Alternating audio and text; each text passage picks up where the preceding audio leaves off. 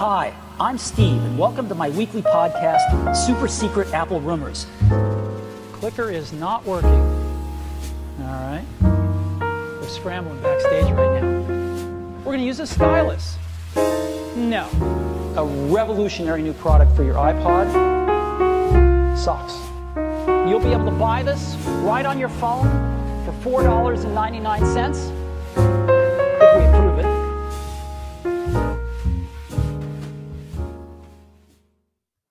Hallo und willkommen zur fünften Folge des Apple Guru Podcasts. Wir nehmen heute zum ersten Mal alle an einem getrennten Ort auf. Mein Name ist Fabio und ich betreibe den Online-Shop www.apple-guru.at.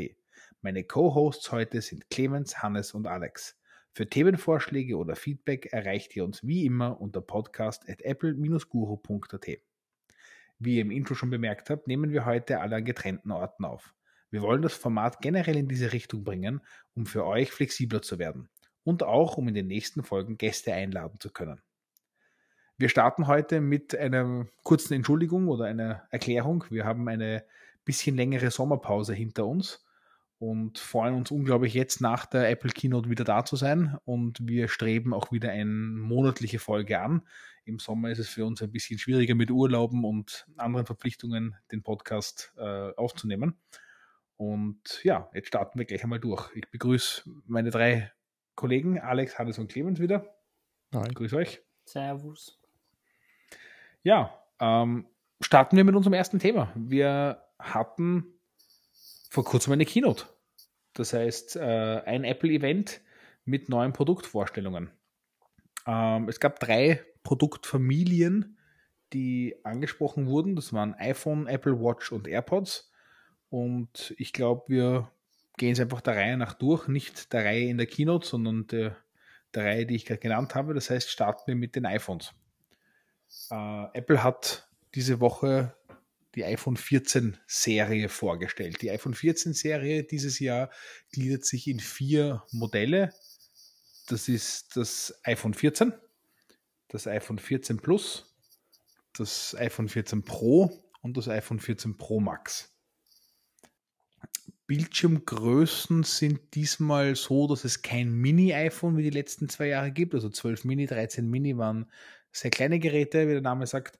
Und dieses Jahr haben wir eine, die Normalgröße unter Anführungsstrichen, das ist das iPhone 14 und das iPhone 14 Pro. Und wir haben zwei große Display-Varianten mit 6,7 Zoll. Das ist das iPhone 14 Plus und das iPhone 14 Pro Max generell ist es so, dass wir wie die letzten Jahre in zwei Familien unterscheiden, die normale 14er Linie und die 14 Pro Linie, also die besser ausgestattete Varianten. Äh, ja, was sagt ihr dazu? Erste Gedanken, Funktionen, was gefällt euch am besten?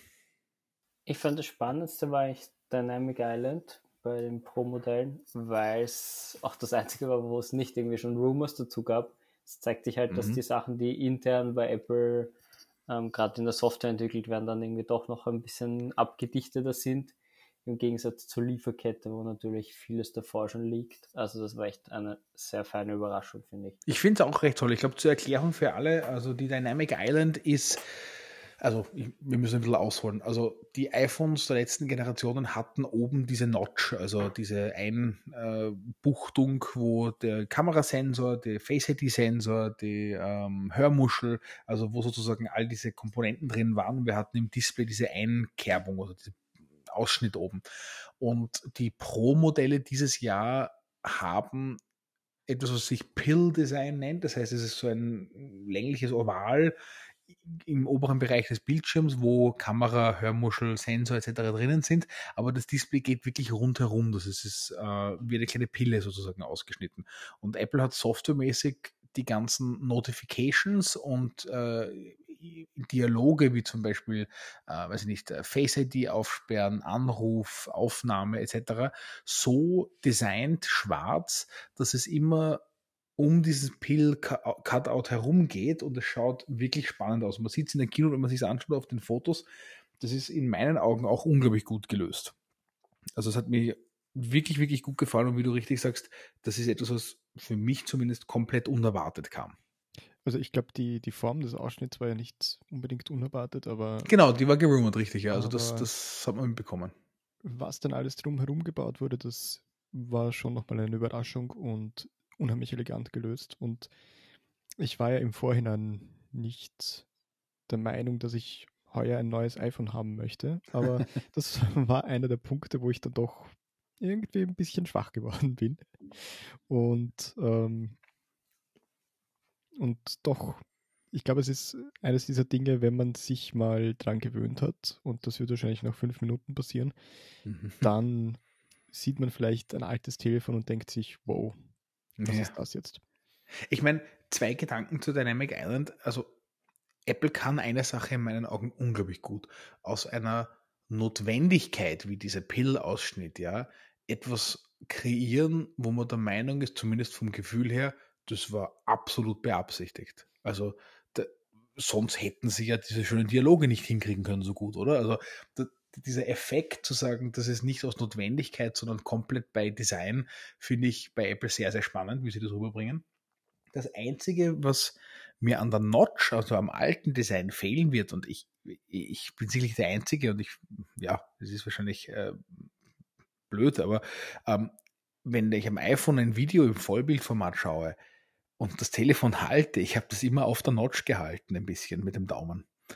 Ich fand das eigentlich immer ganz angenehm. Das fällt jetzt weg. Das muss ich es am Rand halten. Aber ja, äh, das fand ich eigentlich immer. Ja, genau. Aber ich, ich fand das immer ein anderes bei Videos ist im, im Vollbildmodus, ob sie wirklich noch bis zum Rand gehen oder mhm. vermutlich schon.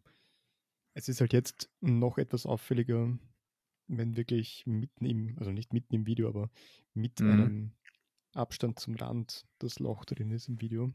Da bin ich gespannt, wie sich das dann wirklich darstellt. Ich habe jetzt noch keine Bilder oder Videos gesehen, wie es tatsächlich aussieht, wenn Videos laufen. Zumindest wären mhm. mir keine auffallen. Aber das ist, glaube ich, eine spannende Frage noch. Ja, glaube ich auch. Alex, was denkst du? Ich habe ja, glaube ich, in einer vorigen Episode gesagt, dass ich dieses Jahr unter keinen Umständen upgraden werde. Mhm. Ähm, ich werde upgraden und ich werde upgraden auf das Pro. Aber genau Wirklich? diese Dynamic Island, also ich habe ja wie, wie ihr auch die Keynote gesehen und war schon amazed, mhm. bis ich gesehen habe, wie sie Anruf äh, umgesetzt haben, wo du dann quasi ab, ablehnen und annehmen ganz oben hast und dann immer das iPhone umgreifen musst. Mhm. Und jetzt weiß ich nicht, ist das, ist es wirklich schon ein, ein so ausgereiftes Konzept oder wird das dann wieder verschwinden? Und man kann Anrufe auch einfach mit der Seitentaste ablehnen. Und nachdem das üblicherweise das Einzige ist, was ich mit Anrufen mache, wird mich das ablehnen. Ja. Der einzige gute Anruf ist ein abgelehnter Anruf. Ich erreiche dich aber überraschend gut telefonisch, weißt du das? Ja, das sind alles Pocket Pickups oder so. Verstehe ich, ja.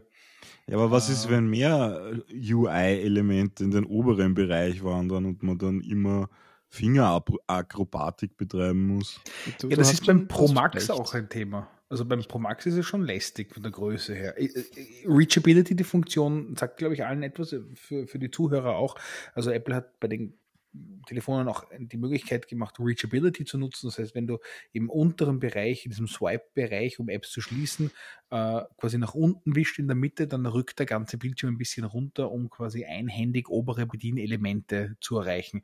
Das war bei Homebutton iPhones noch mit zweimal Tap auf den Homebutton, glaube ich, wenn ich mich richtig erinnere. Mhm.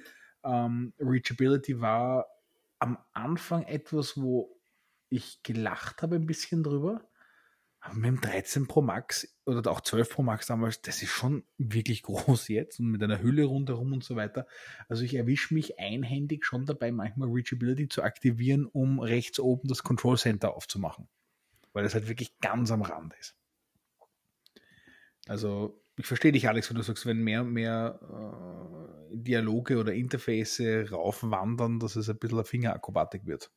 Ich glaube, also ich bin, bin auch gespannt, ob wir da irgendwie so kleine Anpassungen sehen. Ich habe vorher auch gerade überlegt, ähm, weil wir angesprochen haben, dass, dass hier Hardware und Software-Design so gut zusammenspielen, ob Apple, also mich würde der Entstehungsprozess interessieren, ob das tatsächlich beides im richtigen Moment zusammengefallen ist oder mhm. ob sie mit einem von beiden gewartet haben, ein Jahr, obwohl das Feature schon fertig war, weil es softwareseitig so gut aussieht. Also es wirkt jetzt nicht wie ein, ein Feature, das schnell designt wurde und noch mhm. angepasst werden müsste, sondern es ist schon wirklich ziemlich ausgegoren. Aber andererseits, man merkt dann halt auch wirklich erst in der Verwendung, wie es wirklich funktioniert und wie das dann auch mit, mit äh, Apps von Drittanbietern funktioniert, wie die das annehmen. Und mhm. ich könnte mir schon vorstellen, dass da noch so ein bisschen Anpassungen kommen und kleine Feinheiten, die ja. sich dann im Laufe der Zeit. Ich meine, vor zwei oder drei Jahren hätte ich gesagt, du vertrau Apple im UI-Bereich, sie machen das schon ganz gut. Also das ist schon mehr durchdacht, als, als man sich vorstellen kann. Aber in den letzten Jahren mit, ähm, weiß ich, mit Home-App und so weiter und den, also die iOS-Apps, die quasi auf macOS übertragen wurden, hm, also 100% Track Record haben sie nicht mehr im UI-Bereich in meinen Augen. Ich glaube, deswegen wirkt es vielleicht auch so überzeugend, weil es tatsächlich, zumindest jetzt in der Keynote, mal wieder wie ein, ein Design-Feature gewirkt hat, das wirklich einen Wow-Effekt hatte und mhm. wirklich bis in die Details hinein geplant gewirkt hat und so, als wäre viel Zeit reingeflossen. Das, glaube ich, mm, ist vielleicht auch vor dem Eindruck dieser letzten Jahre äh, ein bisschen wirkt das stärker als, als vielleicht vor fünf Jahren, wo das zumindest in meiner Erinnerung noch, noch mehr gang und gäbe war. Also ich muss ehrlich sagen, ich habe die äh, iOS 16 Beta-Version am iPhone auf meinem täglichen iPhone laufen und das schon seit fünf Wochen, sechs Wochen, also seit, seit Anfang Mitte Juli. Ähm, na, Mitte Juli muss es sein. Mitte Juli, glaube ich, was. Äh, sagen wir mal, im Juli auf jeden Fall. Und dieses Jahr ist sicherlich eines der besten Beta-Jahre gewesen, für mich zumindest. Funktionell. Also ich habe so wenige Probleme gehabt dieses Jahr. Nicht einmal Batterielaufzeit, wenn ich ganz mhm. ehrlich bin. Es gab ein extrem lästiges Problem. Das war Hotspot am iPhone mit dem MacBook nutzen, wobei ich nicht weiß, ob das ein iOS 16 Problem war oder ein macOS Ventura Beta Problem war. Also eins von beiden war es sicherlich. Ähm, sie haben sich dauernd getrennt, alle paar Minuten. Das war extrem lästig, weil ich bin, also ich verwende den Hotspot wirklich viel, sehr, sehr viel. Und ähm, das war extrem lästig. Aber abgesehen davon, es gab keine CarPlay-Probleme, es gab keine Dropped Calls. Also es war, war und ist bis heute immer noch das angenehmste Beta-Erlebnis, das ich bis jetzt mit Apple hatte. Und ich glaube, ich habe die Beta so ziemlich jedes Jahr genutzt bis jetzt. Also bin wirklich positiv überrascht. Und das führt mich zu dem Punkt, Hannes, zurück mit der, mit der, ähm, mit der Island-Lösung, dass du hast sicherlich recht. Ich glaube, dass das softwaremäßig schon sehr durchdacht sein wird. Ich habe das Gefühl, dass wir softwaremäßig am iPhone dieses Jahr auf einem ganz hohen Niveau starten im Vergleich zum letzten Jahr zum Beispiel. Oder vorletztes Jahr war ganz schlimm, wenn ich mich erinnere. Ich glaube, also dieses, dieses Design mit den Sensoren in dieser Form hat sich auch schon länger abgezeichnet und mhm. war sicher schon länger in, in, Entwicklung und war jetzt sicherlich nicht nur in dem einen Jahr seit dem letzten iPhone Thema. Also sie hatten wahrscheinlich auch genug, genug Zeit und Vorausplanung, um da genug Energie hineinzustecken. Lustigerweise eines der Dinge, die ich mir, als ich das erste Mal gesehen habe, gedacht habe, es sieht cool aus, aber ich bin gespannt, wenn jetzt mehr Bedienelemente da oben sind, äh, ob das vielleicht ein Problem wird, wenn man so wie du das auch bisher schon bei der Notch gemacht hast, mit den Fingern öfter drauf fährt und mhm. nachdem ja doch auch Kameralinsen mhm. dort sind, ob das vielleicht, ob sich die vielleicht bemerkbar machen. Aber das wird sich wahrscheinlich ja, im Laufe der Zeit weisen. Das wird sich zeigen, ja bleiben wir uns kurz bei der normalen iPhone 14 Reihe und noch nicht bei den Pros. Funktionen, die oder Features, die jetzt dazukommen, also Batterielaufzeit. Ich glaube, das iPhone 14 Plus hat laut Apple die beste und längste Batteriezeit aller iPhones jemals. Was klar ist, es hat die Größe vom Pro Max, aber die Power nur von einem normalen 14er iPhone. Das heißt, es ist sehr viel Platz für Akku und äh, weniger äh, Stromfresser, sage ich jetzt einmal das ist, glaube ich, schon sehr spannend. Und ich glaube auch, dass das iPhone 14 Plus sich extrem gut verkaufen wird. meiner Erfahrung mit iPhone-Verkäufen die letzten Jahre, es gab sehr, sehr viele, sehr, sehr viele Leute, die ein Pro Max gekauft haben, nicht weil sie ein Pro-iPhone haben wollten, sondern weil sie das große Display haben wollten. Das heißt, ich glaube, dass wir hier einen wirklich großen Push sehen werden an Stückzahlen. Ich finde das ähm, eigentlich auch clever gelöst, dass sie die Namen unterschiedlich gemacht haben, mhm. habe ich mir vorgedacht, wie du, wie du die Modelle aufgelistet hast. Im ersten mhm. Moment war es ein irgendwie ist es seltsam, dass die beiden großen Telefone nicht gleich heißen. Andererseits, auch wenn ich so zurückdenke und, und aus der eigenen Erfahrung, wenn man versucht, Personen, die sich jetzt nicht so intensiv damit beschäftigen, die Unterschiede klar zu machen. Mhm. Es besteht zwar vielleicht eine gewisse Verwechslungsgefahr, aber es ist wahrscheinlich dann am Ende doch einfacher für, für Durchschnittsuser sich zurechtzufinden und sich die Unterschiede auch bewusst zu machen. Und das finde ich eigentlich relativ clever und vorteilhaft gelöst. Und mhm. ich glaube, das wird vielleicht auch ein bisschen dabei helfen, dass Leute sich Gedanken machen, okay, gut, wieso möchte ich eigentlich ein größeres Telefon? Brauche ich das Pro oder nicht? Und dass sie da das richtige Gerät finden. Spannend, dass du das sagst, weil die Namensgebung hat in Wahrheit zumindest bei, ich sage mal, allen Zubehörherstellern, und das inkludiert auch ein paar, für die ich tätig bin, ein, ein, ein, ein richtiges, äh, ja, ein, ein, ein typisches äh, Launch-Problem ausgelöst. Also die Gerüchteküche hat ja bis kurz vorm Ende gesagt, dass sie heißen werden iPhone 14, iPhone 14 Max, iPhone 14 Pro und iPhone 14 Pro Max. Und ich kann mich noch erinnern, in unserem Podcast habe ich besprochen, was ist, wenn sie es Plus nennen, wie damals. Vielleicht erinnert ihr euch, ja. Und ich habe mir gedacht, eigentlich ist 14 Max und 14 Pro Max zu nah, also es ist zu verwechslungsgefährdet. Ich denke mir, sie werden das Plus reinnehmen wieder, irgendwie. Und die ganzen Verpackungen wurden gedruckt von so ziemlich allen Herstellern als 14 Max, weil die Gerüchte halt alle in diese Richtung sich gelehnt haben. Ja. Und das ist ein unglaublich schöner Fall von, ich habe es ja gesagt, aber ich war mir nicht sicher genug, um das wirklich durchzudrücken. Ganz spannende kleine Side-Note eigentlich bei dem Lineup. Also laut Gerüchten hätte es ja 14 Max heißen sollen. Aber ich finde, wie du sagst, ich finde die Namensgebung eigentlich ziemlich gut dieses Jahr.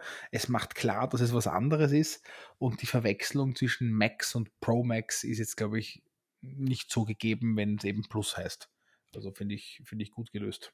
Lustigerweise habe ich gerade jetzt einige Minuten ähm, den Apple-Slogan, mit dem sie das iPhone 14 Pro bewerben, offen gehabt und habe, glaube ich, viel zu lange gebraucht, um den Wortwitz zu erkennen in, den, in dem kurzen Satz das Pro plus Ultra, weil ich mir die ganze Zeit gedacht habe, wieso verwendet Apple diesen Satz und nimmt sich quasi selbst aufs Korn mit den unheimlich vielen verschiedenen Bezeichnungen, die sie für ihre mhm. Produkte mittlerweile verwenden.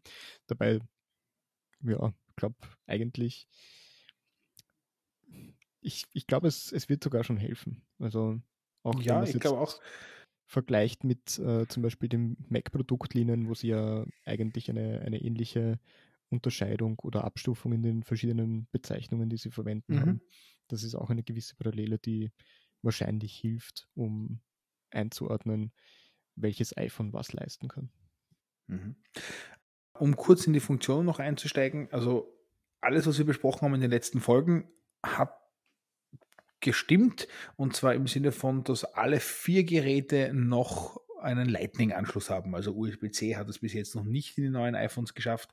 Wie wir vorhergesehen haben, wahrscheinlich nächstes Jahr. Da halte ich daran fest. Ob nächstes Jahr das 15er Lineup, das normale, also die Nicht-Pro-Modelle, vielleicht portlos werden und die Pros mit USB-C Thunderbolt. Ja, ich glaube immer noch, dass das eine Möglichkeit ist, aber wie wir gesagt haben, diese Generation noch nicht. Zum Thema Akkulaufzeit, weil ich es vorhin erwähnt habe, also das normale iPhone 14 hat gemessen wird die Batteriezeit immer in Videowiedergabe, weil es doch eine der intensiveren äh, Aktivitäten ist. Das iPhone 14, das normale, hat eine 20 Stunden Videowiedergabezeit und das 14 Plus 26 Stunden. Das heißt, man hat wirklich doch noch einen spürbaren Unterschied noch einmal zwischen Plus und normalem iPhone 14 sonst, wir haben die Klassiker, das heißt, wir haben äh, Wasserdichtheit im, im, im Grundlegenden, das heißt ein paar Meter für eine halbe Stunde ungefähr. Ähm, wir haben ein kleines Kamera-Update wieder, also das iPhone 14 kommt mit zwei Kameralinsen im Vergleich zum 14 Pro mit drei wieder. Das heißt, ähm, generell ist es ein, ein, klassisches, jährliches, iteriertes Update ein bisschen. Es ist ein bisschen was dazugekommen. Was vielleicht ganz also ganz spannend, aber was ein, was ein wirklich neues Feature ist, ist die Crash Detection, also die Unfallerkennung. Das ist auch ein Thema, das uns bei den Pro-Modellen begleitet und auch bei den Apple Watches. Apple nutzt jetzt mehrere Sensoren im Gerät, um zu erkennen, wenn man einen Autounfall hatte. Und das Gerät wird von alleine quasi um Hilfe rufen, wenn es einen Unfall erkannt hat. Man hat dann, wie man es vielleicht kennt, in diesem SOS-Schirm ein paar Sekunden Zeit, um quasi den Anruf abzubrechen. Aber es wird dann ein Notruf abgesetzt mit auch äh, Positionsdaten und ähm, ja, Informationen zu, dem, zu, dem, zu der Auffindbarkeit des Unfalls sozusagen. Finde ich eine ganz coole Erweiterung im Lineup, dass es auch alle Geräte bekommen. Ansonsten kameramäßig haben wir kurz besprochen, es tut sich ein bisschen was, was für mich ein bisschen heraussteht dieses Jahr, ist, dass die Geräte, zumindest die Nicht-Pro-Geräte, denselben Chip behalten haben wie im Vorjahr. Das heißt, iPhone 14 und iPhone 14 Plus haben einen A15 Bionic. Nicht falsch verstehen, der Chip ist unglaublich. Also ich glaube, die Android-Welt ist immer noch nicht auf demselben Niveau. Ähm, trotzdem war es bis jetzt schon so, dass jedes Jahr neues Gerät ist gleich neuer Chip. Das ist zumindest bei den Nicht-Pro-Geräten dieses Jahr nicht der Fall. Also ich könnte mir auch vorstellen, dass Ohne das Frage. einfach ein Supply Chain Problem sein könnte, weil also es produziert ja die ganze Welt mittlerweile bei TSMC und ich glaube einfach, es ging sich mhm. kapazitätstechnisch mhm. nicht aus. Ich, das könnte, das ist ein guter Punkt, ja. Das, das kann durchaus sein. Ich glaube, es ist mittlerweile aber auch nicht mehr so wichtig. Also ich glaube, die Chips sind an einem Level, wo es selbst wenn man genug produzieren kann, wahrscheinlich auch andere Vorteile hat, wenn man den bisherigen Chip weiterverwendet, der immer noch genug leistet im Alltag und die, die neuen Chips quasi vorbehält für die wirklich neuen Hardware-Features, die sie benötigen. Also, es stimmt sicherlich, der A15 Bionic ist so überpowered immer noch im Vergleich zu der restlichen Smartphone-Landschaft draußen, dass die meisten nicht einmal, glaube ich, bei der, ich habe irgendwo einen Bericht gelesen, dass sie nicht mal bei der Hälfte der Leistung sind in Wahrheit. Also ob du jetzt 50 Prozent vorne bist oder 65 Prozent vorne bist, macht wahrscheinlich für die Einstiegsmodelle wirklich keinen Unterschied. Also wenn man es jetzt vergleicht mit den Macs beispielsweise, denke ich, mhm. macht es dort auch Sinn, dass ein MacBook eher einen anderen Chip hat als ein MacBook Pro. Und ich denke, die Telefone werden sich auch in eine ähnliche Richtung entwickeln, nach mittlerweile 15 Jahren, die das iPhone existiert, äh, sind, glaube ich, mhm. diese Chips einfach, man sieht es auch bei der Apple Watch, da ist ja quasi auch ein Punkt erreicht, wo, wo sich chiptechnisch recht wenig tut, weil die Basisleistung einfach schon groß genug ist. Aber es geht ja auch oft um den Stromverbrauch. Das, das, da hast du recht, das, das habe ich mir vorher gedacht, wie der Fabio erwähnt hat, dass das iPhone 14 Plus glaube ich, ist jetzt der korrekte Name, ähm, die, die längste Akkulaufzeit hat, das, das hat mich auch ein wenig überrascht fast, weil der Akkuverbrauch im Alltag ja jetzt nicht durchgehend auf maximaler Last ist und da die neuen Chips normalerweise doch weniger Strom verbrauchen, gerade bei den alltäglichen Aufgaben, die jetzt nicht so fordernd sind. Bin, bin gespannt, ob da vielleicht, also ich habe mir jetzt die Akkulaufzeitangaben noch nicht durchgelesen. Ich könnte mir vorstellen, dass vielleicht beispielsweise bei der Videowiedergabe, wo wenig Unterschied ist, weil gewisse Teile des Chips benötigt werden, das neue Telefon Vorteile hat, also das iPhone 14. Bei gewissen anderen Aufgaben oder im, im Alltagsgebrauch, wenn es darum geht, wie lang hält der iPhone-Akku im Laufe eines Tages, vielleicht die neuen Chips mit Energieersparnis trotzdem noch gewisse Vorteile haben. Aber das ist natürlich schon ein Punkt, der, der auch jedes Jahr geholfen hat, um die Akkulaufzeit trotz neuer Features gleich zu halten oder zu verbessern. Ein Feature, das wir noch gar nicht erwähnt haben, das jetzt beim iPhone 14 Pro einen Always-On-Modus zur Verfügung stellt. Sprich, dauerhaft anbleiben kann.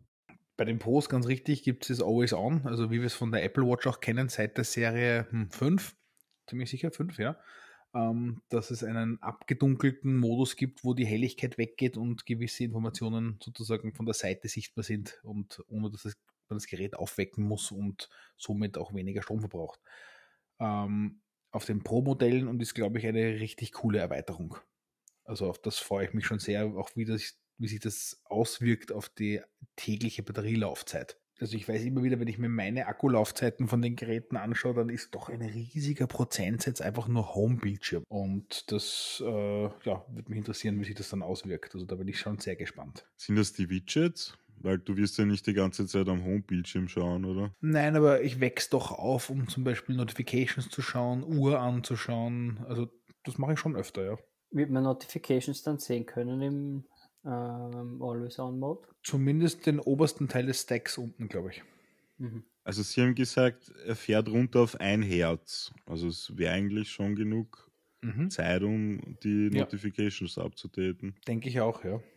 Also das, das, auf das bin ich echt gespannt. Also das, wenn wir beim iPhone 14 Pro schon sind, also wir haben Pill-Design der äh, Sensoren besprochen, ähm, das Display mit Always On, das Display hat aber auch gleichzeitig eine im Sonnenlicht doppelt so helle, äh, also doppelt so brillante Helligkeit. Das heißt, das Pro-Display ist wirklich noch einmal ein großer Schritt zum 13 Pro oder Pro Max. Und auch die Pro-Linie bekommt sozusagen die Unfallerkennung mit dazu. Haben wir eh gesagt, das ist in allen neuen Geräten. Aber das Kamerasystem hat dieses Jahr wieder einen, einen, einen Riesensprung hinter sich. Apple hat jetzt seit ein paar Generationen einen 12-Megapixel-Sensor in der Hauptkamera gehabt. Und äh, dieses Jahr starten wir mit einem 48 Megapixel Sensor durch, der quasi aus vier Zwölfern besteht dann. Und es ist unglaublich die Beispielfotos, die sie bis jetzt gezeigt haben und die Detailtreue. Also die Kamera wird ein riesiger Sprung sein im Pro. Da bin ich echt schon sehr gespannt. Also wir reden von einer vierfach höheren Auflösung. Spannende Frage dann auch, ob die kleinste Speichergröße noch reicht, weil die Dateigröße wahrscheinlich ziemlich ansteigen wird dann bei den Fotos. Glaube ich auch. Also ich gebe dir absolut recht. Also ich persönlich habe eine riesige Fotomediathek mittlerweile mit, ich glaube, 15.000 Fotos, die knapp 300 Gigabyte hat. Aber ich verwende Fotos in der Cloud. Das heißt, mein iPhone hält quasi nur die Voransicht, den Thumbnail vom Foto und damit brauche ich eigentlich nicht viel Speicherplatz. Ich bin mit den 128 GB sehr zufrieden. Ich weiß nicht, wie ihr Fotos nutzt, ob ihr alles lokal. Ich nutze es genauso. Ich habe so ein bisschen so die Faustregel, dass ich immer versuche, mindestens 30 GB am Gerät lokal frei zu haben. Mhm. Das ging sich bis jetzt immer ganz gut aus. Es ist halt die Frage jetzt, wenn die Fotogröße steigt, wie dynamisch sich das Betriebssystem dann anpasst an das Ganze. Ähm, weil, soweit ich aus meiner Erfahrung sprechen kann, auf iOS, wenn du unter 10 GB freien Speicher kommst, dann wird es teilweise tricky mit der Performance. Mhm. Ja, ich glaube nicht, dass die Voransicht der Bilder mehr brauchen wird, wenn das Gesamtbild mehr braucht.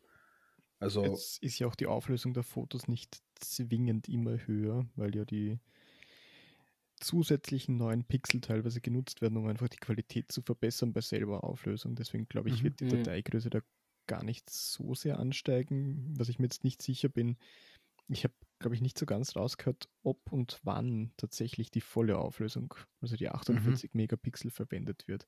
Es hat sich für mich ein bisschen so angehört, als würde eigentlich generell standardmäßig immer noch 12 Megapixel verwendet, außer man verwendet RAW-Fotos, wo man dann tatsächlich die 48 zur Verfügung hat.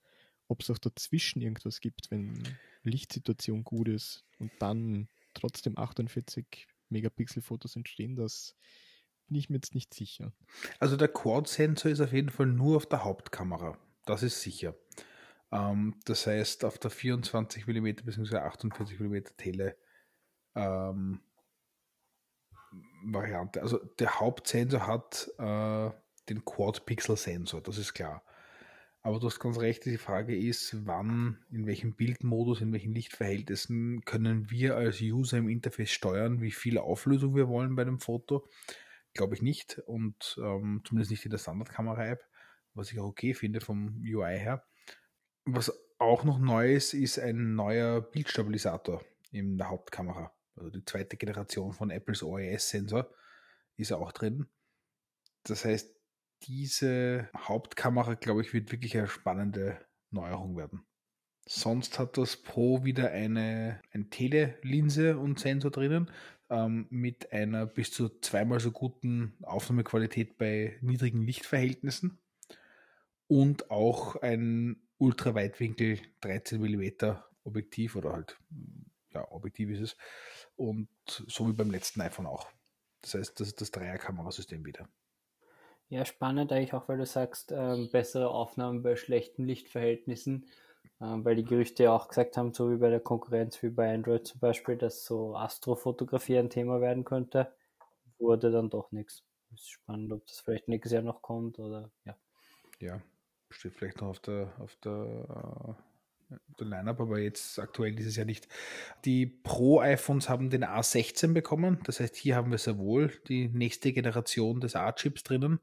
Aber Hannes, du hast ganz recht. Also, es ist nicht mehr so spannend. Also, Apple macht das, finde ich, sehr, sehr gut, immer schon. Also da gab es diesen berühmten Apple-Satz in all den Vertriebstrainings und so weiter. Andere Telefonhersteller würden dir sagen, das Gerät hat 62,89 Gigabyte oder egal wie viel und das iPhone hat genug Platz für all deine Erinnerungen. Sie stellen halt unglaublich gut technische Details wie den A16-Chip in den Hintergrund und es ist einfach genug Power da, um all diese Funktionen zu betreiben und alles zu machen, was du machen willst mit dem Gerät.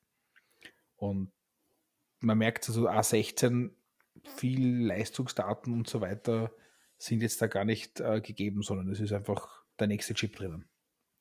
Ja, was bei der Kamera, glaube ich, und da ist eh der Chip das Stichwort spannend werden wird, ist, dass es viele Profifotografen gab, die sich eigentlich beim 13 Pro fast beschwert haben, dass der Prozess ein bisschen zu sehr über die Bilder drüber fährt und ein bisschen zu sehr optimiert. Und da gab es fast manche, die dann bewusst schon zu Vorgängerregationen wieder zurückgegangen sind, weil sie einfach meinten, da ist die Prozessoroptimierung nicht ganz so stark und das Foto wirkt irgendwie noch natürlicher und hast weniger Artefakte. Das heißt, das wird heuer, glaube ich, in den Reviews super spannend, wie sie, ob sie da irgendwie noch einen Schritt wieder zurückgehen oder ob sie Wobei ich dann nicht verstehe, warum, warum man nicht einfach mit äh, RAW fotografiert dann. Das, das man halt sehr wenig. Ich meine, ich weiß, die, die, die, der, der Sensor und, und, und der Chip dazu arbeitet auch damit natürlich, aber viel, viel weniger und, und, und gibt natürlich viel unverändert das raus, was, was man eigentlich fotografiert hat. Sie haben auch erklärt, dass sie dieses Jahr ein neues Imaging-System verwenden und dass die ähm, AI und ML Learnings bei der Fotografie viel früher im Prozess angewendet werden als, als bis jetzt, was äh, viel mehr Erhaltung von anscheinend von Originalbilddaten und viel mehr Möglichkeiten später äh, gibt. Das heißt, das ist auch bei den äh, Geräten drin und das ist ganz, ganz spannend, glaube ich, wie sich das auswirken das deutet wird. wahrscheinlich ein bisschen an, dass diese Diskussion auch zu Apple zurückgeflossen ist. Wahrscheinlich, ja. Hannes, Alex, habt ihr noch etwas zu den iPhones? Nein, also es liegt vielleicht daran, dass ich letztes Jahr erst abgegradet habe und, und der Sprung für mich da ein deutlich größerer war, dass, dass meine Begeisterung vielleicht schon im letzten Jahr aufgesogen wurde und, und die Veränderungen jetzt nicht mehr so groß wirken. Aber es sind halt, also ich glaube, so Dinge wie das, wie das Display und eben mhm. auch diese Interaktionsmodi. Ich bin gespannt, wie, wie lange ich es mir anschauen kann, ohne halt doch irgendwie mit einem Auge hinüberzuschielen und mir zu denken, hm, vielleicht reizt es mich ja doch. Na, spannend, ja. Also die, ich glaube, es ist ein super Update dieses Jahr, muss ich ganz offen sagen. Also äh, im Vergleich zu anderen Year-over-Year-Updates ist die 14er Linie wirklich gelungen bis jetzt. Ich meine, wir werden es in, in, in, Person dann noch sehen, aber soweit so gut einmal von den Daten her und von dem, was geboten wird, finde ich ein, ein, echt cooles Jahr. Farben bei den Pros übrigens äh, schwarz, weiß, silber, gold, quasi die drei klassischen Farben und als diesjährige Modefarbe ist ein dunkellila wirklich sehr dunkel, wenn ich es jetzt gerade so anschaue, geht fast in schwarz. Ja, wird in Natur sicherlich spannend sein. Es gibt für die diesjährigen iPhones noch eine Kleinigkeit, die man erwähnen muss. Es gibt ein bisschen eine Preisänderung bei den iPhones. Also die iPhone-Preise sind doch um ungefähr 150 Euro gestiegen dieses Jahr Apple-seitig. Das heißt, ein iPhone 14 Pro fängt jetzt bei 1299 Euro an und war letztes Jahr ein 13 Pro bei 1149. Das heißt, ziemlich genau 150 Euro ist der, ist der Sprung nach oben dieses Jahr bei den iPhones. Das sollte man im Hinterkopf halten. Ähm, ansonsten das iPhone Lineup, das aktuelle, also das äh, vielleicht noch abschließend ganz spannend, welche Geräte verkauft Apple jetzt oder wir auch natürlich, jetzt noch als neu. Es fängt jetzt mit dem iPhone 12 an. Das heißt, das iPhone 11 und das iPhone 10R, die waren bis vor kurzem noch im Lineup. Man konnte die noch neu kaufen. Die fallen jetzt weg. Wir fangen jetzt beim iPhone 12 an. Dann kommt das iPhone SE. Das iPhone 13 ist auch weiterhin im Lineup in der Variante normales 13er und 13 Mini. Das heißt, das iPhone 13 Mini ist das letzte kleine iPhone, das es derzeit gibt. Ähm, und dann sind wir schon bei den iPhone 14, 14 Plus, 14 Pro und 14 Pro Max. Das heißt, das ist das aktuelle iPhone Lineup. Das heißt auch, dass ähm, sozusagen das Lineup preislich beim SE anfängt und äh, bis zum 14 Pro Max die Bandbreite doch recht groß ist zwischen ungefähr 1450 Euro und 480 Euro. Ja, ich glaube, das ist einmal zum iPhone das meiste. Eine Funktion wollte ich noch erwähnen. Sie ist nur am Rande erwähnt, weil sie in Österreich oder auch in, in Europa generell nicht verfügbar ist jetzt leider. Aber zumindest in den USA und in Kanada ist sie für zwei Jahre kostenlos dabei und ähm, ja, Teil der iPhones. Und zwar gibt es einen Satelliten SOS-Modus. Das heißt, man kann, wenn man keinen Handyempfang hat, mit Hilfe der integrierten App Kommunikationssatelliten ansprechen und Notrufdienste kommunizieren, also kontaktieren und seine Positionsdaten durchgeben, um quasi geborgen oder gerettet zu werden. Wir verbringen, glaube ich, nicht zu viel Zeit darüber zu reden, weil es gibt es leider in Europa sowieso nicht sondern nur in den USA und in Kanada. Vielleicht kommt das auch noch, aber im Moment ist es leider kein Thema hier. Ja, rein technisch ist trotzdem die Frage, nachdem das, soweit ich das mitbekommen habe, doch sehr kompliziert war, das alles zu bauen und dieses ganze System dahinter aufzustellen. Die Infrastruktur auch. Also genau, das sind ja genau. Rettungszentralen, Kommunikationszentralen, da ist ja ziemlich viel dahinter noch, nicht nur jetzt auf den iPhones. Genau, genau. Also das ist ja auch ein bisschen so der Trick dahinter, dass man ja an den Satelliten nur sehr kleine Datenmengen schicken kann und auch nur mhm. schickt und dann den Rest eigentlich Callcenter von Apple übernehmen. Ja, da ist die große Frage, was da in Zukunft noch geht und nachdem Apple ja generell sehr interessiert ist an allen möglichen, an möglichen Services, wie man es ja eh sieht mit Fitness, Apple TV Plus mhm. und so weiter. Ich glaube, da ist noch einiges an anderem Potenzial da, was sie da in Zukunft weiter erforschen werden. Aber ja, wie du sagst, aktuell mal nur Amerika und Kanada, deswegen auch ja leider außen vor hier. Ja, leider. ist so. Gut. Ich würde vorschlagen, widmen wir uns der Apple Watch. Mein persönliches Highlight dieser Keynote. Apple hat dieses Jahr drei Urfamilien vorgestellt, anstatt zwei neue. Also wir haben eine Serie 8 wieder bekommen, das heißt die diesjährige oder nächstjährige Iteration der Apple Watch mit Verbesserungen, wir gehen sie gleich durch. Und auch eine neue Apple Watch SE, das heißt ein Einstiegsmodell, aber es gibt zum ersten Mal auch eine neue Uhr, die Apple die Apple Watch Ultra nennt, mit einem ganz besonderen äh, Zielsegment und äh, richtig coolen Funktionen. Wir fangen wie immer unten im Lineup an, also mit der Apple Watch SE. Mich macht die neue SE, kann ich euch gleich sagen, unglaublich glücklich. Das ist nämlich der Grund, warum die Serie 3 endlich rausgeschmissen wurde. Zur Referenz, die Apple Watch Series 3 wurde bis eben dieser Keynote noch von Apple neu verkauft. Ich habe sie auch noch im Online-Shop drinnen gehabt, aber jeder, der mich gefragt hat, abgeraten, sich eine zu bestellen. Die Uhr ist einfach schon einige Jahre alt gewesen vom Modell her und ähm, bin froh, dass die endlich sozusagen aus dem Lineup draußen ist.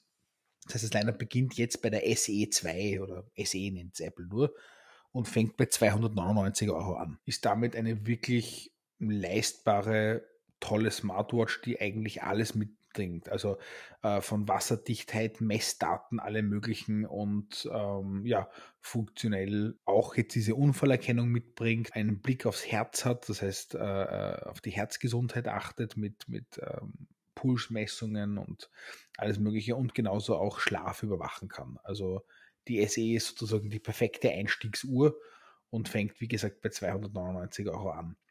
Funktionell gibt es hier, ich sage jetzt einmal, relativ wenig Änderungen zur letzten SE. Ein bisschen größeres Display, die Farben sind ein bisschen angepasst und ja, Crash-Sensor ist dazugekommen. Wenn wir zur Serie 8 schauen, das ist sozusagen, wo es jetzt anfängt, ein bisschen, ja, mit, mit, mit Neuigkeiten auch.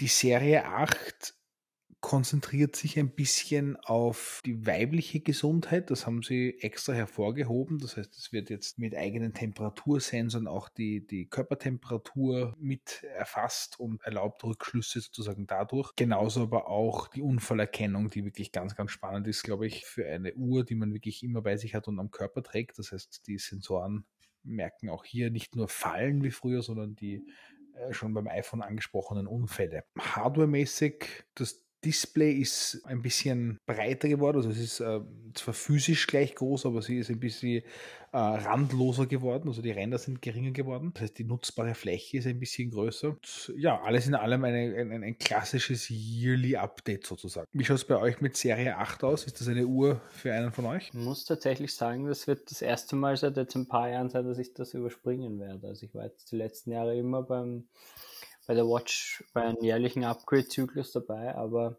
ja, muss leider sagen, heuer ist es mir dann doch zu gering. Ja. Quasi umgekehrt. Also ich habe mir jetzt gedacht, ich, ich glaube, die diesjährige SE kommt für mich quasi ein Jahr zu spät in, in meinem Apple Watch Upgrade-Zyklus. Welche Uhr hast du jetzt, Hannes? Ja, ich habe ich hab die Series 4 und die hat mhm. schon das Display, das bis an die Ränder geht. Das war damals auch einer der Gründe, warum ich abgegradet mhm. habe. Und da wäre das SE, die Apple Watch SE, doch wieder ein Downgrade. Also wäre ich quasi aktuell auf einer Generation früher und wäre dieser Display-Unterschied nicht, dann glaube ich, wäre das ein allein preislich recht interessantes Upgrade. Mhm. Aber ich habe jetzt die Series 4 und werde wohl heuer upgraden. Ähm, meine Apple Watch ist jetzt vier Jahre alt, was ich eigentlich erstaunlich lang finde.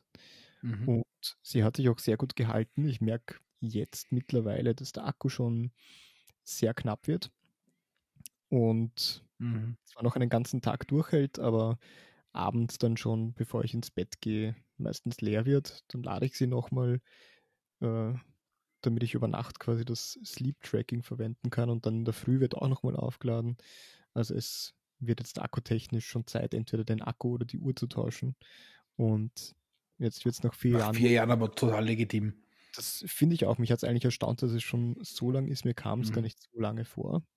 Aber sie hat sich sehr gut gehalten und ich habe jetzt dementsprechend recht viele Dinge, die ich in der Zwischenzeit auch ausgelassen habe an neuen Features, die jetzt bei mir Einzug halten werden. Das heißt, du hast das Series 4, das heißt, du hast das zwei Phasen EKG, glaube ich, hast du schon? Genau, das habe ich. Richtig. Ähm, Dir fehlt aber Blutsauerstoff. Blutsauerstoff glaube ich, habe ich nicht, genau. Genau. Was habe ich noch? Always On Display fehlt. Genau, das ist einer der Punkte, der mich jetzt im Nachhinein fast überrascht, dass ich das so lange ausgehalten habe ohne. Aber mhm. ich glaube, das, das wird jetzt wahrscheinlich der größte Unterschied, den ich merken werde. Also ich zu meiner Uhr komme ich dann noch, welche ich mir nehme, das mache ich im Nachgang.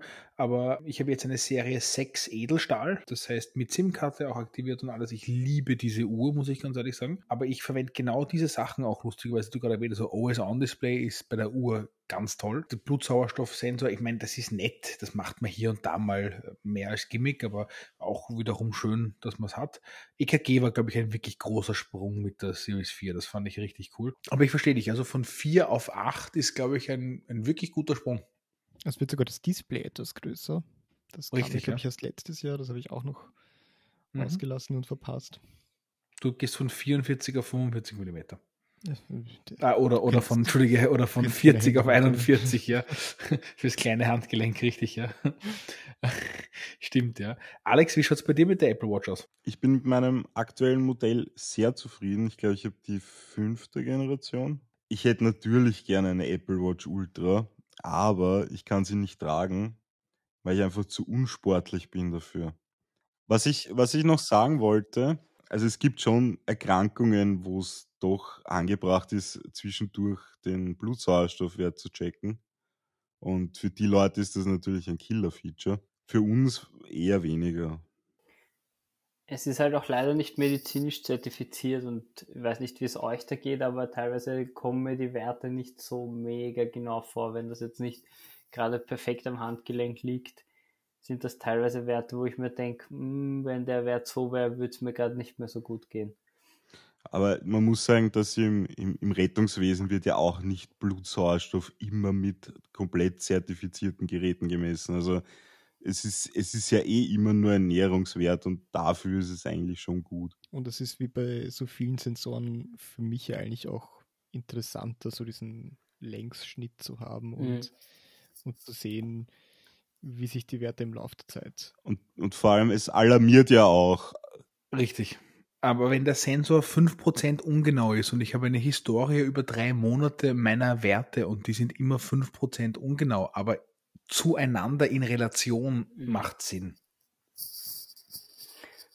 Aber das ist ja generell eigentlich etwas, was an der Apple Watch seit Anbeginn eigentlich interessant ist. Also allein, dass ich im Hintergrund weiß, dass ich zu meinem Arzt gehen könnte und im Herzfrequenzwerte der letzten, wie viele Jahre mittlerweile, sieben Jahre zeigen kann, ist halt schon sehr viel wert eigentlich medizinisch. Mhm. Das EKG war ein Game Changer, weil das ist ja auch zertifiziert sogar. Das Zwei-Phasen-EKG ist, glaube ich, wirklich etwas. Äh, ich kenne Leute, die EKG von einem Arzt aus haben machen sollen und in manchen Fällen reicht ein Zwei-Phasen-EKG. Also das ist ein ganzer Termin, der quasi wegfällt. Finde ich ganz spannend, dass sowas eigentlich am Handgelenk mit dabei ist. Was die Blutsauerstoffsättigung angeht, äh, da misst man ja auch oft mit diesen günstigen kleinen Clips ist, die man sogar am Finger drauf gibt. Und ich glaube nicht, dass diese 20 Euro Amazon-Produkte jetzt irgendwie genauer oder besser wären als, als die Apple Watch. Also da habe ich wenig Sorge über die Genauigkeit des Sensors. Ich finde es bei der, bei der Series 8 auch interessant, wenn wir von den Sensoren sprechen, ähm, dass sie diesen Temperatursensor mit zwei Sensoren gelöst haben, mhm. um die Umgebungstemperatur mit einzubeziehen, was ja auch schon darauf hindeutet, dass die Messungen nicht sehr exakt sind oder, oder sich im Laufe der Zeit ändern können.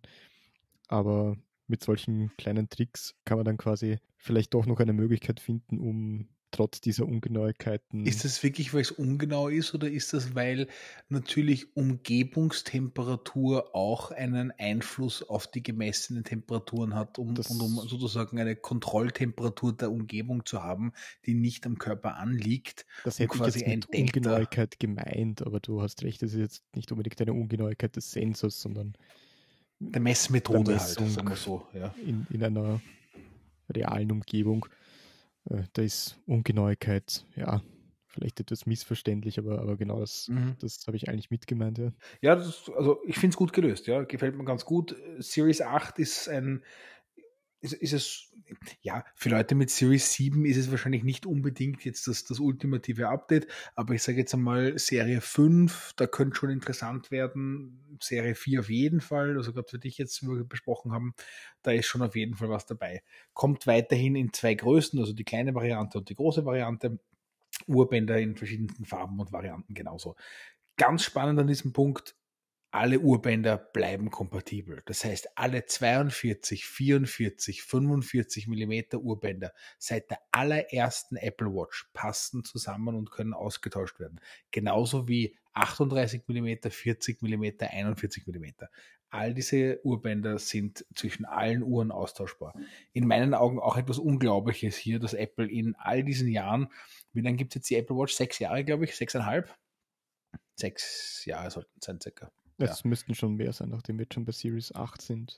Ja, aber Series, äh, es kam ja Series 2 und 1 gleichzeitig, nicht vergessen. Und es war auch nicht ein ganzes Jahr bei der ersten Generation. Also ja, ich, ich glaube, 2015 war die erste, oder? Ich glaube, ja, vielleicht sind sieben Jahre. So sieben, sechseinhalb, sieben Ja, also so sechseinhalb, sieben Jahre, ja, so, sowas dürfte sein. Aber in all diesen Jahren, du konntest die Urbänder immer weiter verwenden. Das ist richtig cool und nicht ich sage mal, Apple-like bis jetzt in meinen Augen. Naja, deinen alten 30-Pin-Connector konntest du schon noch sehr lange verwenden. Stimmt schon, ja.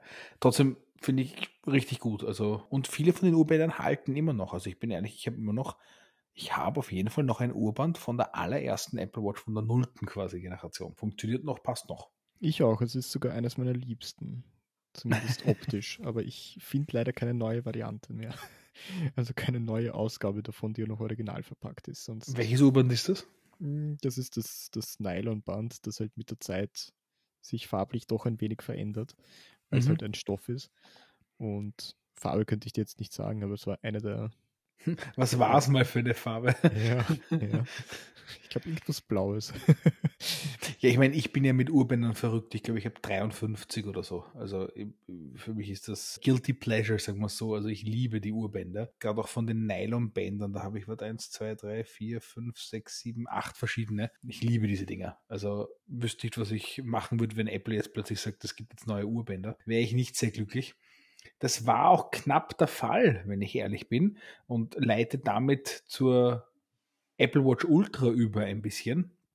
Apple hat dieses Mal eine neue Apple Watch vorgestellt, die sich Apple Watch Ultra nennt. Das heißt, diese Uhr ist die oberste Klasse an Uhr sozusagen, was Funktionen angeht und zielt auf den Extremsport sozusagen ab, also auf ein paar Teilbereiche im Extremsport. Ich sage gleich dazu, das ist meine nächste Apple Watch. Ich bin absolut begeistert von dem für einen ganz bestimmten Teilbereich, den wir gleich durchgehen. Alle, die mich kennen, vielleicht vorweg, nein, ich bin kein Extremsportler, weit weg davon, aber trotzdem dieser eine Bereich ist, ist genau, was ich mir wünsche. Die Apple Watch Ultra ist mit einem 49 mm Display ausgestattet, das heißt, sie ist die größte Uhr bis jetzt im Lineup ist aber kompatibel mit allen 45, 44, 42 mm Urbändern. Das heißt, die Urbänder von den größeren Uhren bis jetzt in der Vergangenheit. Das Gehäuse besteht aus Titan und ist damit ein Material, das nur in den Apple Watch Sonderserien bis jetzt verwendet wurde. Sie ist bis zu 100 Meter wasserdicht, nach Military Standard 810H getestet, Staubschutz IP6X, das heißt alles sozusagen am, am, am, höchsten Level bis jetzt im Vergleich zu allen Uhren. Ein 2000 Nits helles Display, also unglaubliche Helligkeit auch. Einen extra programmierbaren Knopf sozusagen der mit Handschuhen auch bedient werden kann. Das heißt wirklich sozusagen gedacht für, ich sage mal, extremere Einsatzbereiche. Was hat sie noch? Sie hat ein, ein, ein, ein GPS, das viel genauer ist, weil es zwei Frequenzen, also Dualfrequenz GPS äh, nutzt und damit eine viel genauere Positionierung ermöglicht. Eine Sirene, um quasi gefunden zu werden, wenn man gesucht wird. Also unglaublich viele Extremfunktionen, Akkulaufzeit von 36 Stunden bei normaler Nutzung, was für eine Apple Watch wirklich viel ist. Sie kommt nur in einer Farbe, aber sie kommt mit drei verschiedenen, ich sage mal, Grundurbändern. Also ein, ein, ein, ein ich sage mal, Laufurband, also ein, ein, ein Extremsport-Lauf-Triathlon-Urband, ein Alpin-Urband, glaube ich, nennen sie es. Das ist mehr so ein, ich sage mal, Bergsteig-Outdoor-Adventure-Urband und ein Ocean-Urband, wie sie es nennen. Und ich falle jetzt ein bisschen in einen Monolog, es tut mir leid. Dieses Urband ist für eine der weiteren Funktionen dieser Uhr. Diese Uhr fungiert auch als Tauchcomputer. Für jeden, der taucht, ein Tauchcomputer ist etwas, ich sage mal Preisklasse 300 bis 500 Euro, was man sich für den Gelegenheitsurlaubstaucher wie mich, äh, sich die meisten Leute einfach ausborgen für jeden Tauchgang. Viele kaufen sich dann auch einmal nach einiger Zeit einen. Und ich habe es persönlich überlegt dieses Jahr, ob es nicht vielleicht äh, Zeit wäre, dass ich mir meinen eigenen Tauchcomputer kaufe. Und da wird diese Uhr vorgestellt, worüber ich mich unglaublich freue. Also das trifft genau alles, auf was ich gewartet habe. Seit Jahren habe ich schon gesagt, wie schön es nicht wäre, wenn die Apple Watch auch ein Tauchcomputer wäre. Sie macht beim Tauchen alle Funktionen, die man so braucht. Das heißt, äh, Temperaturmessung natürlich, Tiefenmessung. Sie macht Ascent- und Descent-Kontrolle. Das heißt, je nachdem, wie schnell oder äh, wenn man zu schnell auftaucht oder abtaucht, damit sie einen sozusagen eine, bremst. Ähm, Sicherheitsstopps sind drin, das heißt die ganz normale Berechnung äh, 5 äh, Meter, 3 Minuten und auch die Dekompressionstauchgänge. Es wird jetzt vielleicht ein bisschen zu technisch, aber es ist ein richtiger, zertifizierter, voller Tauchcomputer mit drinnen mit den normalen Apple Watch-Funktionen. Was hält ihr bis jetzt von der Apple Watch Ultra? Mir ist sie definitiv zu groß. Und das ist für mich schon mal ein, ein Argument, warum sie weniger in Frage kommt. Aber ich bin eigentlich überrascht, in welche Richtung das Ganze dann doch geht. Also ich hätte im Vorhinein auch eher erwartet, dass es so ein bisschen eine Light-Variante davon vielleicht wird, also eine Apple Watch wie bisher, die so ein bisschen mehr in Richtung Sport geht, aber dass sie so deutlich in Richtung Extremsport geht, hat mich dann doch überrascht. Und ich habe auch schon andere Personen gesehen, die ebenfalls überrascht waren, weil sie vielleicht deshalb für sie auch gar nicht so interessant ist, weil sie sich irgendwo zwischen normalem Sport, Extremsport befinden, zwar vielleicht mal Marathon laufen, aber nicht unter solchen extremen Bedingungen und die dann diese Extrem-Features gar nicht so sehr nutzen können und deshalb eigentlich weniger in Richtung Ultra tendieren, als ich es im Vorhinein gedacht hätte. Und das finde ich schon überraschend, dass man sich da so einige besondere Sportarten herausgesucht hat, auf die man eingeht, weil es, glaube ich, auch gar nicht so einfach ist, das alles unter einen Hut zu bringen und sich da nicht nur auf eine zu konzentrieren, wie beispielsweise Tauchen und zu sagen, das ist jetzt die eine Extremsportart, die wir unterstützen, sondern es geht ja doch in verschiedene Richtungen. Und das hätte ich eigentlich im Vorhinein nicht unbedingt erwartet, dass Apple das so eine Linie fährt. Das muss man dazu sagen, das ist auch eine Kundengruppe, die gewohnt ist, wirklich viel Geld für Geräte auszugeben.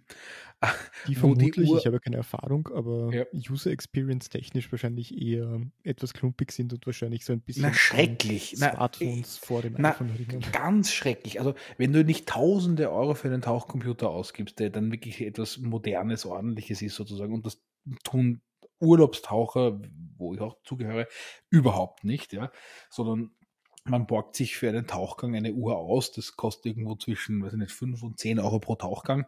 Ähm, und du, das ist ein klobriges, schreckliches Ding mit riesigen Knöpfen, wo du herumdrücken musst, das nie eingestellt ist. Aber diese Uhren haben lustige Funktionen. Also du hast ja eine gewisse Zeit, wo du nach deinem letzten Tauchgang nicht fliegen darfst. Und wenn du diese Uhr als normale Uhr immer tragen würdest, würde sie dir auch sagen, hey, du hast jetzt noch, weiß ich nicht, zehn Stunden, wo du nicht fliegen darfst oder so, ja. Und, und, und all solche Sachen. Und das kannst du halt alles mit der Apple Watch als deine Uhr, die du immer trägst, dann wunderbar kombinieren. Also das ist so ein, die, die, die Apple Watch Ultra in dem Fall für, für, für, für Scuba Divers und für Taucher ist so dieses perfekte Glied in der Kette zwischen Tauchcomputer und immer zu verwendender Uhr. Das ist richtig, richtig genial. Ähm, bei den anderen Sportarten kann ich ehrlich gesagt nicht wirklich viel mitreden. Ich habe keine Ahnung, wie es für Triathlon oder für Bergsteigen oder ja, mag, mag, mag auch gut passen, ja. Aber ich kann nur sagen, für den Tauchbereich ist das äh, wirklich genial. Und wie du sagst, es ist ein User Interface Upgrade. Das kann man sich nicht vorstellen im Vergleich. Also von diesen schwarz-weiß äh, Display schrecklich zu bedienen, riesige Knöpfe. Die Uhrzeit bei den Leihuhren ist nie eingestellt richtig und so, tut dann auch keiner mehr. Also, das sind alles so Sachen richtig toll. Ja, also, wenn man das rechnet, wenn man sagt, man würde zum Beispiel eine Apple Watch kaufen, eine normale, eine Series 8 für, weiß nicht, 400, 500 Euro und man kauft sowieso vielleicht einen Tauchcomputer für 300, 400 Euro, dann ist man eigentlich schon beim Preis der Apple Watch Ultra das sollte man vielleicht auch gleich erwähnen, also die Apple Watch Ultra kostet 999 Euro. Also es ist keine günstige Apple Watch, sagen wir so. Ich kann, also man kann ja schwer in die Zukunft blicken, aber für mich hat das gerade, wie ich dann gelesen habe, naja, meine Güte, das ist jetzt eigentlich nicht das, was ich mir erwartet habe, weil es gibt halt Laufuhren, die manche Dinge immer noch spezialisierter lösen und eine immer noch längere Akkulaufzeit haben, weil sie halt vermutlich zum Beispiel diese Extremsport-Features nicht haben. Und das ist jetzt eigentlich nicht das, was ich wollte. Hm, hat mich auch so ein bisschen an diesen eigentlich fast schon typischen Apple-Fall erinnert, von wegen, naja, in drei Jahren wird sie dann halt wahrscheinlich plötzlich dort sein. Und es wird einige überraschte Gesichter geben, könnte ich mir vorstellen. Also das ist jetzt so eigentlich der erste, die erste Version für Sport, der über, ich nenne es mal Alltagssport hinausgeht. Und momentan zeichnet sich noch nicht so ganz ab, wie könnte das bei anderen Sportarten hineinpassen. Aber ich kann mir gut vorstellen, dass in den nächsten ein, zwei Versionen dann so stückelweise Dinge hinzukommen und plötzlich, kaum versieht man sich's, sind es halt nicht nur so diese vier, fünf Extremsportarten, sondern ein sehr viel breiteres Spektrum, das plötzlich davon abgedeckt wird. Und ich glaube, wenn man schon mal mit so einem Level anfängt, hat man dann auch ganz andere Möglichkeiten und hat es einfacher, um weitere Sportarten hinzuzufügen. Also die Temperaturbereiche, die jetzt schon abgedeckt sind, machen sporttechnisch, glaube ich, beinahe alles möglich. Und bin gespannt, was wir da in Zukunft noch sehen werden an Spezialfeatures für andere Sportarten oder an Apps, die hinzukommen werden, die, die auf mehr Sportarten eingehen oder auf mehr Anwendungszwecke, die aktuell zwischen diesen beiden Apple Watch Editionen liegen. Also die Apple Watch Ultra ist ein ganz spannendes, interessantes, neues Wesen sozusagen. Bin richtig gespannt, was sie, ja, wie sie sich weiterentwickeln wird über die nächsten Jahre. Das ist ja wirklich ein spannender erster Ansatz. Ich finde sie richtig cool. Äh, sie kommt mit, mit Cellular übrigens auch, das heißt mit SIM-Kartenoption. Das heißt, sie ist sozusagen das oberste Glied in der Kette mit allen Funktionen, dann, die bei den anderen Uhren sozusagen nur in manchen Editionen drin sind. Du hast den Preis erwähnt. Ich glaube, das ist für mich auch noch so ein Ding, das mich absteckt, wenn man den tatsächlichen Anwendungszweck nicht hat, so wie du ihn hast. Ich glaube, da geht es uns dreien außer dir wahrscheinlich recht ähnlich. Da sieht man momentan den, den Mehrwert, den man hat, noch nicht. Aber wenn ich jetzt zurückkomme zu meinem Watch-Upgrade-Rhythmus von vier Jahren, vielleicht in vier Jahren, was weiß man, wenn ich dann in drei, vier Jahren wieder dran denke, meine Apple Watch abzugraden, blicken wir mal zurück, äh, was da in der Zwischenzeit alles sich verändert hat. Ja, hast absolut recht, ja. Bewegen wir uns zur letzten Produktgruppe für der Keynote. Das waren AirPods. Apple hat neue AirPods Pro vorgestellt. Das heißt, die AirPods dritte Generation bleiben ganz normal im Lineup, genauso wie die zweite Generation, aber die AirPods Pro werden durch eine äh, neue Version ersetzt. Optisch sind sie eigentlich sehr ähnlich, wenn nicht gleich den Vorgängern. Auch das Case ist sehr, sehr ähnlich. Das heißt, es passen sogar unter gewissen Bedingungen äh, alte Hüllen für die AirPods Pro. Ähm, nur hat sich drinnen einiges getan. Also in erster Linie große Neuerung ist die bis zu zweimal so gute Geräuschunterdrückung, was ja doch eine der Hauptthemen der AirPods Pro sind, also die Geräuschunterdrückung. Sind ähm, in ihr immer noch, haben diese Active Noise Cancelling und ähm, jetzt, wie gesagt, fast doppelt so gut. Ansonsten gibt es, glaube ich, noch als Neuerung, dass eine neue Ohrspitzengröße extra small, glaube ich, mitgeliefert wird. Und ähm, ja, es ist eigentlich sonst sehr ähnlich dem Pros der ersten Generation. Das Gehäuse ist ein bisschen, äh, wurde ein bisschen verbessert, also das, das Ladecase. Ähm, die AirPod Pro zweite Generation kann man auf einem Apple Watch Ladegerät jetzt aufladen, nicht nur auf einem MagSafe Ladegerät. Es hat ein, eine kleine Schlaufe, um ein Lanyard direkt zu befestigen und es ist jetzt Schweiß- und Spritzwasser geschützt. Kleiner Lautsprecher ist jetzt auch eingebaut, damit ich es mit Find My finden kann. So kann man das Case auch getrennt finden von den eigentlichen AirPods. Bei der Unterseite vom Case äh, ist mir aufgefallen, ist da auch ein Mikrofon eingebaut. Ich glaube, das ist der Lautsprecher. Nein, es ist rechts. Rechts ist drei Punkte für Lautsprecher, ja. Und links vom Lightning, also interessant, dass da auch Lightning geblieben ist, ist ein einzelner, was eher Richtung Mikrofon gehen könnte. Ja, stimmt. Kann ich nicht sagen. Also ist nicht erwähnt worden. Weil Alex, du hast recht, auf, bei, bei den iPhones ist das sozusagen klassisch der linke Teil der, der Mikrofonteil mit den wenigeren auslassen und der rechte sozusagen der große für, die, für den Lautsprecher. Aber ich sehe zumindest nichts davon erwähnt. Ich finde die Neuerung mit dem Lautsprecher, egal ob es jetzt beides Lautsprecher ist oder ein Mikrofon, weiß allerdings sehr gut, weil jedes Mal die Hand voll an Situationen, wo ich via Find My meine AirPods gesucht habe, war sie eigentlich immer im Case. Also ich habe noch nie einen, einen einzelnen AirPod irgendwo verloren. Es war immer so, dass ich sie im Case irgendwo liegen hatte und das Case nicht gefunden habe. Und dann bringt dir bei den bisherigen auch die Funktion, dass du einen Ton abspielen kannst, eigentlich nichts. Und das ist tatsächlich ein Punkt, den ich bisher sehr vermisst habe. Und gut, dass es das jetzt gibt. Ich glaube, das ist vom, von der Häufigkeit, in der es gebraucht wird, tatsächlich größer als, als umgekehrt. Ja, macht Sinn, ja. Also ich finde das auch eine, ein, eine super Erweiterung sozusagen. Beim Lanyard bin ich ein bisschen enttäuscht, dass sie diese Variante gewählt haben und nicht den alten iPod Touch Lanyard Anschluss zum Rausdrücken revived haben. Ich weiß nicht, ich bin froh, dass der nicht mehr existiert. Ich fand den ziemlich schön. Na, ich meine, was mich, was ich mich immer noch frage bei AirPods generell, also Apple hat, weiß ich nicht, iPhone-Hüllen, Watchbänder, iPad-Hüllen, MacBook-Hüllen, Apple Pencil-Hüllen. Sie haben, machen für alles eigene Hüllen. Aber für die AirPods machen sie keine Cases, keine Ledercases, keine Silikon-Cases, nichts. Es gibt genug Hersteller, die es natürlich anbieten, aber von Apple selber gibt es bis heute gar nichts. Finde ich irgendwie interessant. Dasselbe mit dem Loop eigentlich jetzt, wenn man denkt, was an Apple-Zubehör für AirTags alleine kam. Ja, stimmt, da kam auch massig. Wird jetzt liegen gelassen irgendwie. Oder dem Third-Party-Markt überlassen, was für den nicht schlecht ist, aber wundert mich auch. Richtig, ja. ja. Eine kleine Sache hat sich noch geändert, das äh, können wir an der Stelle gleich erwähnen. Ähm, Apple hat Preise auch geändert bei anderen Produkten, bei bereits bestehenden Produkten. Einige Zubehörprodukte wurden ein paar Euro teurer, aber hervorzuheben sind die AirPods. Also die AirPods zweite Generation, die quasi originalen AirPods, die immer noch verkauft wurden, sind nicht mehr 149, sondern 159 Euro. Und die AirPods dritte Generation gehen von 199 Euro auf 219 Euro mit dem kabellosen Case. Und jetzt gibt es neue, die AirPods dritte Generation mit einem nur kabelgebundenen Case, das man nicht kabellos laden kann, für 209 Euro.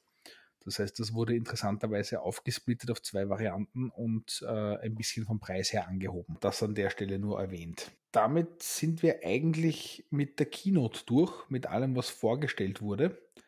Und an dieser Stelle möchte ich ganz kurz unseren Sponsor der heutigen Folge erwähnen. Das ist die Firma Next One. Das ist einer meiner Lieblingsmarken, die wir auch im Online-Shop anbieten. Next One bietet simple, schlichte Clear Cases, äh, Silikon-Cases, iPad-Zubehör, aber vor allem auch Schutzgläser an. Die Next One Gläser kommen alle mit einer Anbringhilfe, einer richtigen. Und ich meine damit nicht irgendeine kleine Schablone am Rand oder so, sondern das ist ein komplettes Plastikgehäuse quasi fürs iPhone, wo man zuerst das Display reinigt und dann ohne dass man es falsch aufbringen kann, in die richtige Position des Glas bringt. Das heißt, es fällt weg, dieses leicht schiefe Glas, was vielleicht oben die Hörmuschel abdeckt oder unten am Rand, der auf der einen Seite ein bisschen drüber steht oder so. Das fällt komplett weg. Das Glas sitzt jedes Mal hundertprozentig genau richtig, weil es geht nicht anders. Ähm, die Gläser gibt es für eigentlich alle iPhones ab der 11er Serie, 12er Serie, 13er und für die 14er werden wir sie auch in Kürze gelistet haben. Das gleiche gibt es für die iPads vor allem auch. Ähm, ich glaube, Alex, du hast ein, ein Glas angebracht am iPad mit dieser Anbringhilfe. Also. Ja, richtig. Ich, ich, wir haben das ja alle früher gemacht für Kunden, ähm, Gläser montieren am iPad. Und ich kann nur sagen, aus meiner Sicht, iPhone ging ja noch irgendwie, weil es halt klein genug war, aber iPad war wirklich immer die Hölle, das perfekt gerade drauf zu bekommen. Und ähm, wie hast du es gefunden, das Anbringen mit der Anbringhilfe? Also das Anbringen war sehr einfach. Als kleiner Tipp am Rande, vorher diesen Rahmen mit einem Mikrofasertuch auswischen, mhm. weil es doch sein kann, dass feine Partikel da in der Verpackung schon drinnen sind.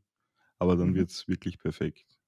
Also es sitzt wirklich genau gerade. Also das ist wirklich, ich bin jedes Mal überrascht, wenn ich das nochmal verwende, wie toll das eigentlich ist. Wie gesagt, in allen iPhones und iPad-Gläsern ist es drinnen. Ähm, One bietet sonst auch AirTag-Halterungen, Metall-Lightning-Kabel, Ladeadapter, also, also uh, USB-C-Netzteile ähm, und auch zum Beispiel einen Pencil-Ersatz äh, zu einem Bruchteil des Preises des Apple Pencils.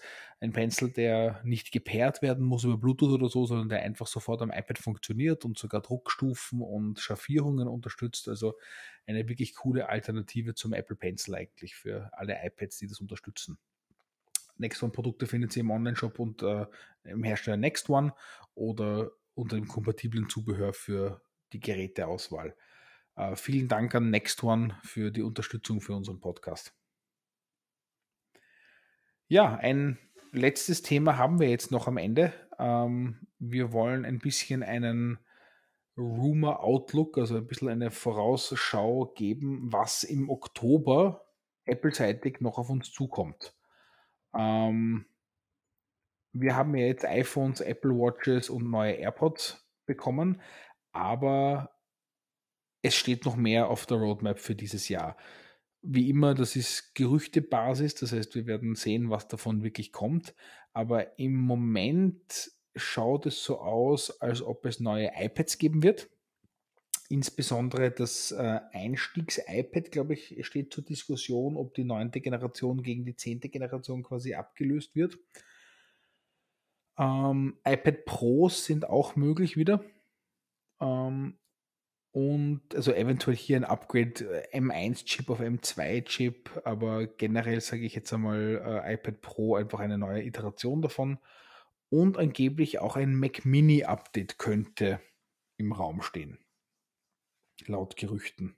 Was sagt ihr zu iPad-Gerüchten im Moment für Oktober? Was, was glaubt ihr, was da kommt? Ich bin, bin schon gespannt, was sich bei den iPad Pros tut, denn ähnlich wie bei der Apple Watch ist mein iPad Pro jetzt vier Jahre alt. Das war, glaube ich, damals mhm. derselbe Herbst, in dem ich sowohl iPad als auch, als auch Apple Watch gekauft habe. Ja, Full Disclosure, mein iPad Pro ist auch vier Jahre alt. Also. Und ich bin hier nach wie vor ja. sehr zufrieden damit. Aber ich könnte mir vorstellen, dass sich da in, in nächster Zeit wieder ein bisschen größere Änderungen tun. Es waren jetzt eigentlich die letzten Modelle, zumindest optisch, was jetzt das Gehäuse angeht, ziemlich gleichbleibend, wenn man von den Kameras absieht.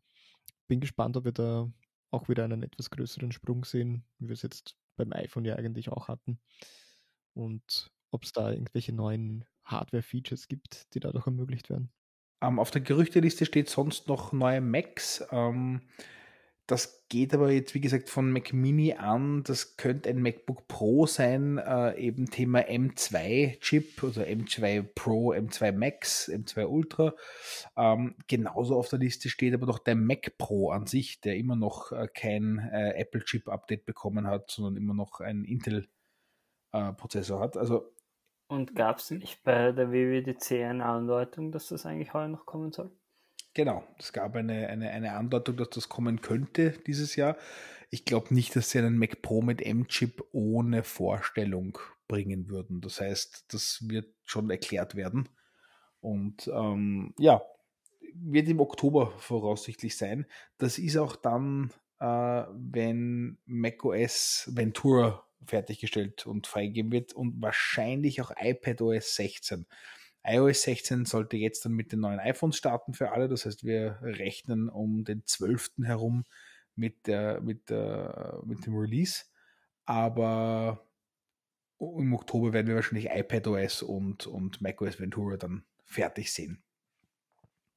Bleibt auf jeden Fall spannend. Also es gibt sicherlich noch ein paar Überraschungen für die Kino. Die Gerüchte sind noch sehr zurückhaltend. Die meisten Gerüchte sind immer äh, auf jeden Fall auf dem iPhone-Event.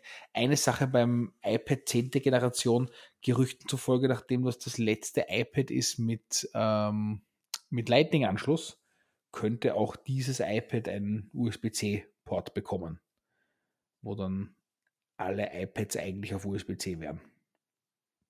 Aber das werden wir werden wir sehen. Äh, das alte Gerücht fürs 12,9 Zoll iPad Pro endlich auf Mini-LED zu wechseln als erstes Gerät. Das gab es aber jetzt auch schon zwei Jahre, das Gerücht. Also mal schauen. MagSafe könnte auch bei den iPads kommen, was ich recht interessant finde, die Idee. Das ist aber, wie gesagt, alles noch sehr äh, lockere Rumors, sagen wir es mal so. Noch nicht, in, noch nicht gefestigt, wie wir es bei den iPhones sonst immer kennen. Na, also wie wir es eh schon gesagt haben, es wird sehr spannend werden, gerade beim iPad Pro auch, wo die meisten von uns ja jetzt schon vier Jahre zurück sind, ob die Neuerungen jetzt wirklich so interessant sind, dass man mal wieder ein Update erwägt. Mhm. Ja, beim iPad ist der Zyklus auch zumindest bei mir immer ein bisschen anders. Also beim iPhone jedes Jahr, bei der Apple Watch, wenn es Sinn macht. Also ich bin, wie gesagt, auch auf Serie 6 jetzt noch. Und beim iPad ist es wirklich so, dass ich verwende es sicherlich auch zu wenig, das muss man auch dazu sagen. Also es ist sicherlich nicht eins meiner Hauptgeräte. Aber ja, beim iPad ist es so, dass ich wirklich nur hier und da mal upgrade. Das stimmt auf jeden Fall. Also da, wenn es irgendwie einen großen Sprung oder etwas gibt, was mir fehlt sonst. Ja, ja gut, an der Stelle bedanke ich mich dann bei allen Zuhörern und wir werden mit Sicherheit eine Oktoberfolge äh, wieder bringen und wir freuen uns schon auf die nächsten Monate mit neuen Erkenntnissen aus der Apple-Welt wir wünschen allen noch einen schönen restlichen Tag oder Abend, je nachdem, wenn man das hört. Bis zum nächsten Mal. Ciao. Ciao.